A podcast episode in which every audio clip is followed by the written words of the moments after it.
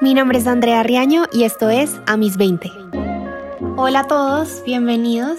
En este episodio nuestra invitada es Catalina Medina. Ella es coordinadora de Fuck Up Nights Bogotá. Este es un movimiento del que más adelante les contamos con detalle qué se trata, pero básicamente son eventos en los que se reúnen personas que han creado empresas propias o trabajadores de diferentes compañías que comparten los errores que han cometido, las embarradas de las que han aprendido en sus trabajos o construyendo sus startups. Y me pareció importante que conocieran un poco más de este tipo de espacios que bueno, por estos días están siendo virtuales porque siempre hay mucho que aprender de lo que otras personas han experimentado. Eh, un poco digamos que el objetivo de este podcast es ese, eh, lo que les ha funcionado, lo que definitivamente no, y así ir tomando lo que para ustedes consideran que aplica y ojalá pueda ser útil en un futuro cercano. Por eso, en este episodio, Catalina nos cuenta su experiencia personal y de todo lo que pueden encontrar en Focus Nights Bogotá.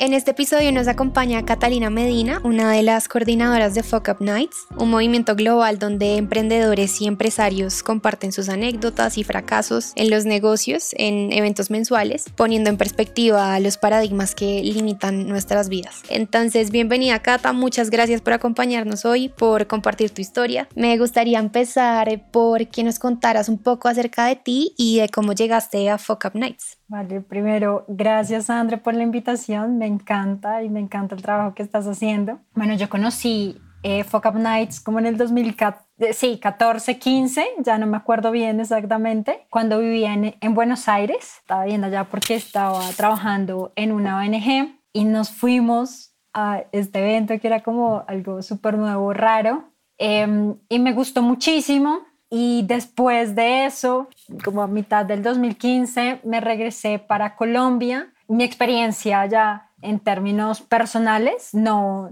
no fue la mejor, me, fue un proceso como muy frustrante para mí. Entonces llegué acá súper perdida un poco mirando a ver qué, qué hacía, si emprendía o conseguía trabajo o, o qué. ¿Por qué? Porque fue frustrante tu, tu experiencia. Porque no fue lo que yo esperaba y más que nada lo que yo esperaba, yo soy una persona que me exijo demasiado y soy súper autocrítica he aprendido y estoy, creo que todos los días aprendo a, bajarle un poco a ese perfeccionamiento. Entonces, sentir que no, no hacía las cosas como yo quería que fueran, me generó demasiado sentimiento de frustración. Y eso llevó a que no me, no me hubiera sentido capaz de saber qué quería hacer porque no me sentía buena para nada. Entonces ahí yo dije, a mí me encanta el mercadeo, me encanta el emprendimiento y yo dije, bueno, pues voy a hacer una agencia de marketing digital para industrias creativas y ahí como comencé. Y en esas un amigo estaba mm, dirigiendo el Impact Hub aquí en Bogotá y pues yo le escribí y, también estaba buscando como alguien que le ayudara en la parte de comunicaciones, mercadeo, y yo le dije, pues hagamos ahí como un trueque, mitad y mitad, tú me das espacio y todo, y pues yo te ayudo en esta parte, y así fue. Y en el Impact Hub conocí Focap Nights Bogotá. Entonces, cuando ya llegué ahí y él me dice, como no, mira, estamos organizando este evento, y yo de una me, acordé, me fui al evento que vivía allá en Buenos Aires, yo dije, yo quiero esto, además que, digamos, mucho de lo que se hablaba era lo que yo estaba viviendo, y como esos miedos que yo estaba superando de alguna forma. Entonces, como dije, de una, y así arrancó. Eh, eso en el 2010, principios del 2016, como mi primer evento eh, apoyando el FOCAP, fue en marzo del 2016 y ya como parte del equipo fuerte arrancó siendo en octubre del 2016 y ya ahí todos los meses súper pendiente y dispuesta a todo lo que haya que hacer con el FOCAP. Como nos comentaste, tienes experiencia en lo que implica emprender y en ese sentido, ¿cuál dirías que fue tu FOCAP o metida de pata en ese proceso? bastantes, porque eso no, no, ha sido como el único emprendimiento que, que he tenido pero creo que un aprendizaje de los FOCAP que he tenido en los diferentes eh, emprendimientos que, que, se han generado es confianza, como que no he tenido la, la confianza en mí misma para mm, poder continuar. Y eso, digamos, eh, averiguando y yo soy muy ñoña, yo leo, investigo y todo, y eso también me ha ayudado mucho el FOCAP. Hay una cosa que se llama el síndrome del impostor y cuando yo leí sobre el síndrome del impostor, yo dije, yo soy el síndrome del impostor en vivo. Porque es todo ese sentimiento de, de, que en cualquier momento pueden descubrir que no eres buena, que no eres suficiente y entonces no te no vas más allá porque te da miedo de que descubran que no eres suficiente, pero es que no, no significa que no seas bueno, que no seas suficiente, sino es, no sé, como un sentir interno. autosabotaje.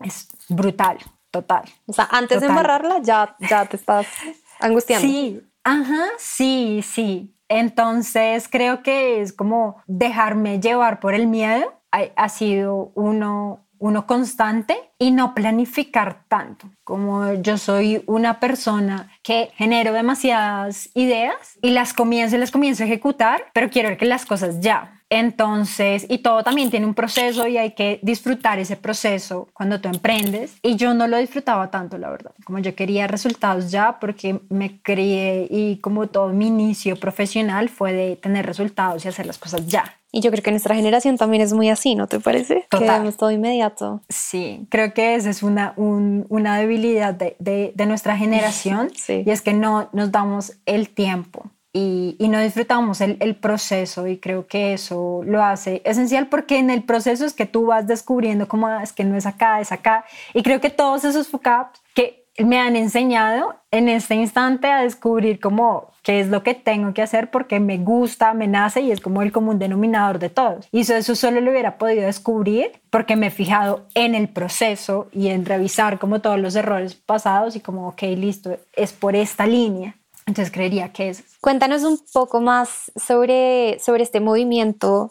No sé, ¿qué crees tú que, que llama la atención, que hace que las personas y las empresas privadas además contraten este tipo de, de eventos y, y les llame la atención este tipo de iniciativas? Yo creo que es porque es muy disruptivo, o sea, como que te saca de, de lo políticamente correcto, eh, si se puede decir así, y desde el nombre, o sea, Fuck Up Nights ya de una te saca de lo que normalmente se ve en un espacio de emprendimiento o empresarial. Entonces creo que eso también llama muchísimo la atención y más en estos tiempos en donde todo el mundo quiere ser disruptivo y todo el mundo quiere ser sí. innovador y todo el mundo quiere ser creativo. Creo que la marca eh, transmite mucho esto, entonces por eso se acercan. Y, y bueno, les, cuento un poco más amplio para los que no conocen qué es el FOCAP. Eh, bueno, como decía Andrés, sí, es un movimiento global que nació en Ciudad de México en el 2012 en una noche de tragos de amigos contando historias. Así nació y desde esa noche a hoy eh, ya está en más de 300 ciudades, en más de 90 países. Y eh, nos reunimos el jueves o penúltimo jueves de cada mes a escuchar eh, y hablar de fracasos. Normalmente en cada una de las ediciones se presenta entre tres o cuatro speakers, cada uno eh, tiene, tiene siete minutos y diez diapositivas para contar su historia y lo que todo lo que hacemos y, estos eventos lo hacemos porque pues el objetivo es ayudar a las personas a romper los paradigmas sociales que limitan nuestras vidas y el fracaso es una de ellas y los miedos es otra. Entonces como enfrentarte a esa a esa realidad que es la vida y, aceptarla y aprender de ella y cómo saberla gestionar y amarla pues eso es lo que nosotros eh, como trabajamos día a día en el movimiento ¿Has notado un común denominador en esos errores que tantos empresarios o emprendedores han compartido? Sí, hay varios, como hay muchos en exceso de confianza. Ah, bueno, lo contrario, ¿qué te pasaba? Miedo. Claro, hay, hay de todos, como exceso de confianza, exceso de miedo, y, y en eso también como comunicación, como falta de comunicación, eh, de alineación de expectativas, de, de pronto entender también mucho que mi producto realmente sí sea necesario y también mucho que a veces confiamos mucho en la palabra. O sea, es chistoso porque normalmente, sí, y normalmente eh, siempre dicen, no, es que lo que no está escrito no existe, no sé qué, y siempre no contrato, pero al final, cuando son las cosas más importantes, creo que no está el como hagamos contratos, eh, hagamos una letra, como cualquier cosa de estas, no, porque creo que al inicio, cuando uno hace un negocio, los negocios se basan en la confianza. Entonces, pues siento que uno no, no piensa tanto en que alguien me pueda hacer daño, pero ahí es donde más problemas hay, porque normalmente cuando todo está bien, todo está bien, pero cuando algo sale mal, ya ahí se va. Nadie responde. Ajá, ya ahí van saliendo como cositas que bueno, que ahí como chocan con lo que normalmente estaba bien, por decirlo así.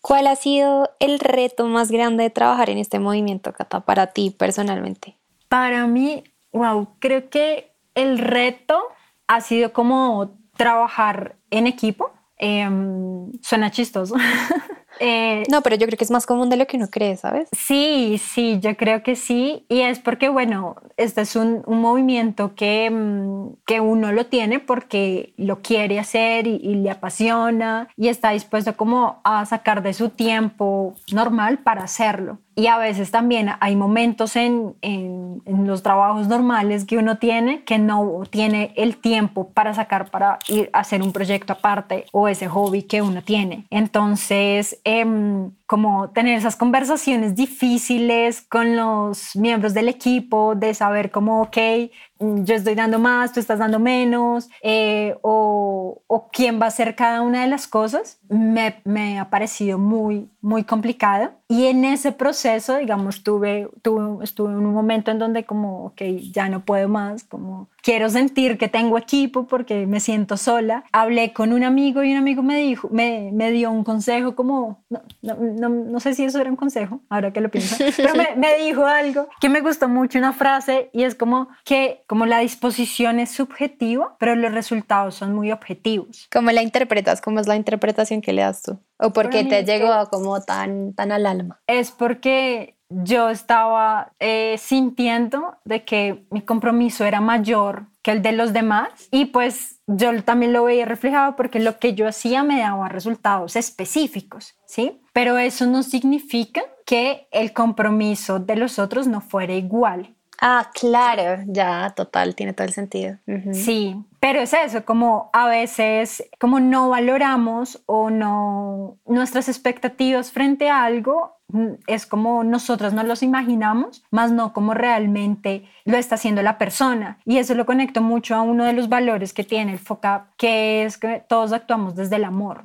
Entonces, como todo lo que da una persona, así sea media hora de su tiempo es porque lo quiere dar y, y, y le tiene amor a esto. Pues yo te tengo una, una frase que, que es, es, tuya y que a mí me pareció, me pareció muy interesante. Creo que es algo que pasa mucho y que no, de lo que no se habla tampoco y es algo que me interesa porque digamos que quería darle ese, ese toque a este proyecto también, ¿no? Que no solo nos estamos concentrando en emprendedores, no solo nos concentramos en artistas o en deportistas, sino también en personas que trabajan en empresa, porque tú dijiste, se sataniza el trabajar en empresa y se idealiza el ser emprendedor. Entonces quería que quienes nos están escuchando conozcan un poco de tu opinión al respecto y de la experiencia desde Fuck Up Nights con personas que trabajan en empresa. Yo he vivido tanto en mundo de empresa multinacional, empresa pequeña, startup y he emprendido. Y no sé de pronto también si es el círculo, eh, el círculo social, que eso también puede como delinear por dónde uno, uno va y las percepciones que uno tiene, pero para mí es como si te están todo el tiempo llenando la cabeza de que tienes que emprender y, y que tienes que que ser perfecta en emprender y, los cinco pasos y levantarte temprano y un poquitón de cosas que de alguna forma también te explotan un montón. Em, y pues que si, si estás en una empresa y, y, llevas muchos años en la empresa y todo, entonces como que no tienes visión o no tienes ambición de tener algo propio y todo. Y no, como lo que yo he aprendido muchísimo en, en el FOCAP. Es que cada quien como que encuentra su forma y cada uno emprende a su manera porque emprender no es solo tener empresa, sino como hacer cosas que lo lleven a uno a lograr lo que quiere. Y si para mí es súper importante y aprendo y es una escuela, eh, estar en una empresa, pues yo voy a estar ahí no, no, no, me interesa. Si, si yo quiero salvar el mundo, digamos, yo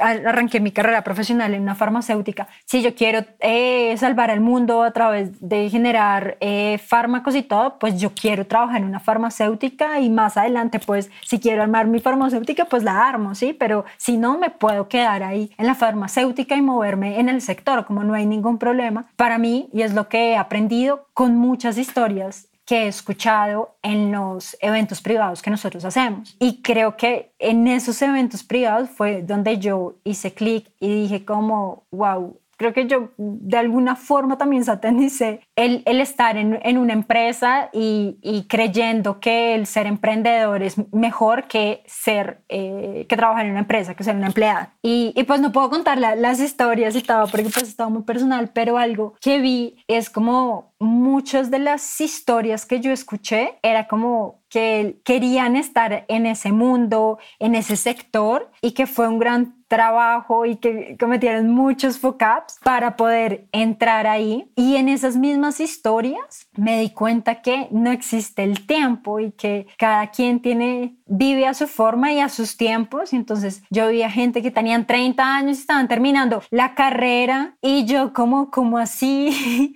o sea, fue como unas cachetadas en mi cara, como, ok, a mí, yo, yo vengo de una familia súper estricta en la educación, en como, ok, sales del colegio, entras a la universidad, sales a los 21 años de la universidad y como todo así. Entonces, enfrentarte con estas personas felices que disfrutaban su trabajo en una multinacional, saliendo a los 30, su primer trabajo, pues obviamente habían tenido otros trabajos, pero como esto para mí fue cachetadas de, wow, ¿en qué mundo tan ilusorio vivo? cuando lo que tengo es que disfrutar lo que estoy haciendo, así como ellos lo disfrutan. Y me encantó, me, me, me, encantó toparme con esa realidad de las empresas, porque además las empresas las hacen las mismas personas y esas mismas personas estamos igual que nosotros como emprendedores. Además que uno encuentra historias divinas y realmente se elimina ese, tú eres el jefe y yo soy el empleado, como he tenido presidentes de, de las empresas contando sus historias de cuando eran pasantes o en sus primeros trabajos. Y eso es súper bonito porque uno se va a esos tiempos. Y si tú has trabajado en una empresa y ver a tu jefe que te cuenta eso, como se elimina un poco de, de esa rigidez con la que normalmente vivimos. Y que, digamos, de alguna forma ellos lo están haciendo en espacios y pues también si uno es emprendedor y, y todo, pues creo que tiene la posibilidad también de, de, hacerlo, porque también me he topado con, con emprendedores que, que llegan a un punto en donde se, se fue esa humildad y el ego está asomado en la cabeza y, pisando muy fuerte. Y entonces, pues, eh, el aprendizaje que, que, generan no, no es el mejor, tanto para ellos como para las personas que están a su lado. Precisamente una persona también toma riesgos persiguiendo ese trabajo de sus sueños, pues de trabajo en una compañía grande y también tiene que trabajar en su formación y en sus hábitos para poder dar la talla. Entonces me pareció muy interesante eso que dijiste porque creo que sí lo hacemos, creo que sí lo hacemos un montón. Creo que más que idealizar el emprendimiento es, satanizar un poco eso de, de, ser asalariado, pues. Sí, sí, sí, porque creo que, que, se quiere todo estable